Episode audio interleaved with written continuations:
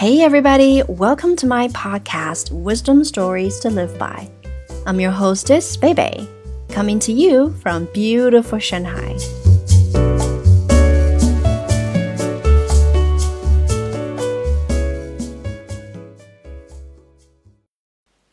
Today's wisdom story is A Nervous Clock. The new clock was ticking away on the shelf, two ticks to the second, as any good self respecting clock should tick, when he began to think about how many times it was going to have to tick. Two ticks to the second means 120 ticks per minute, it mused.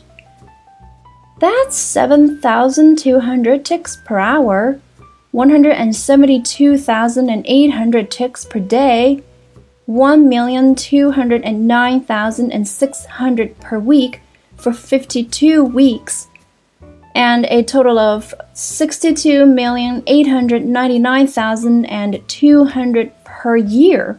Horrors! Straight away, the clock had a nervous breakdown. The clock was taken to a psychiatrist who patched up the mainspring as well as he could then ask, Hey, clock, what's your trouble? Doctor, wailed the clock. I have to tick so much. I have to tick two ticks a second and 120 ticks per minute and 7,200 ticks per hour and hold it. The psychiatrist cut in. How many ticks do you have to tick at a time? Oh, I just have to take one tick at a time, was the reply. Then let me make a suggestion, replied the doctor. You go home and try ticking one tick at a time.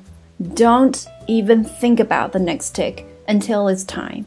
Just tick one tick at a time. That you can do.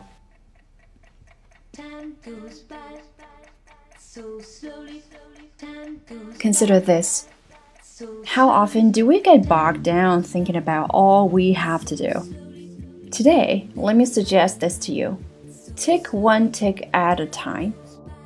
Even if what you're ticking is things off of your to do list. Do not worry about tomorrow, for tomorrow will bring worries of its own. Today's trouble is enough for today.